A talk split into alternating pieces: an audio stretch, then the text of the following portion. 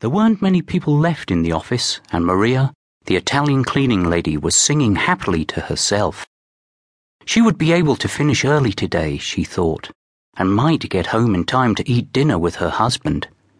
She pushed her trolley down to Mr. Springer's office and was not surprised to see the hard-working management consultant still at his desk. Good evening, Mr. Springer. Should I clean your office? she asked.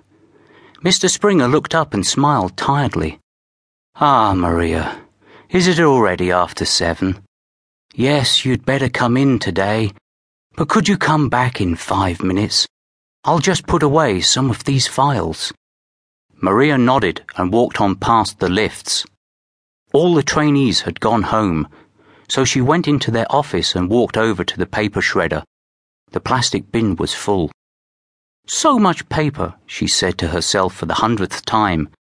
She emptied the bin, cleaned the tops of the filing cabinets and desks, and still singing moved on to the next office. Fiona Norris's door was shut, so Maria knocked and listened. She knew the pretty consultant often made long distance business calls in the evening. Maria liked Miss Norris. The young woman worked hard and was very nice. When Maria came in to clean her office, Miss Norris always smiled and was never impatient. That was more than could be said for some of her colleagues, who could be very unfriendly when they had a tight deadline to meet. The cleaning lady knocked again. Miss Norris, May I come in? Hearing nothing, Maria pushed open the door. The office was in darkness. She started singing again and picked up her cloth from the trolley. Inside the office, she switched on the light and turned to walk towards the desk. That was when she saw Miss Norris. For a second, she wondered why the young woman was sitting in the dark. Then she saw the blood and screamed. About half an hour later, Detective Inspector James Hudson's mobile phone rang. He had just walked through his front door in Baker Street. It was a lovely sunny evening, and the detective was looking forward to his walk in Regent's Park after dinner. He groaned when he heard the phone. He groaned even louder when he saw his boss's number. He pressed the green button. Hello, Sir Reginald? he said. Hudson! There's been a murder in Mayfair, barked the Chief Inspector of Scotland Yard in his usual ex army officer fashion. You'll have to get down there immediately. It took place at Merryl and McDouglas, that big management consultancy in Duke Street. Apparently, someone has cut a young consultant's throat. The security guard who phoned used to work for us, so I've asked him to watch the scene of the crime. There's hardly anyone left in the building anyway. Forensics will send over a few people. Sir Reginald broke off for a moment.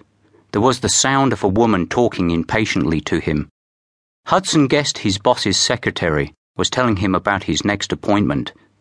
It was about a minute before Sir Reginald came back on the phone. Sorry, old chap, but I have to go. I have people waiting to interview me about the Tipperary robbery. You'll have to deal with this one on your own for the moment. One of the consultants, a Mr. Springer, is waiting at the office to talk to you, as is the cleaning lady who found the body. It would be good if you could send me a short email report later this evening. A murder at such a leading company will have at least 20 reporters back here tomorrow morning. I want to be able to tell them something. I'll get down there immediately, sir, said Hudson. There was no answer. Sir Reginald had hung up. He was already on his way to the press conference.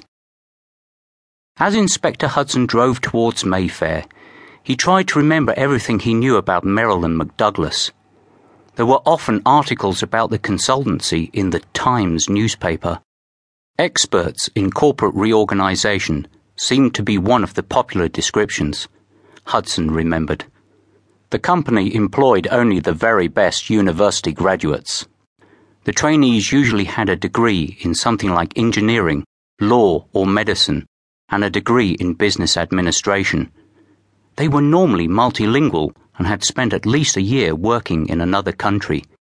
Merryl and McDouglas was a respected company. Its aim during a corporate reorganization was not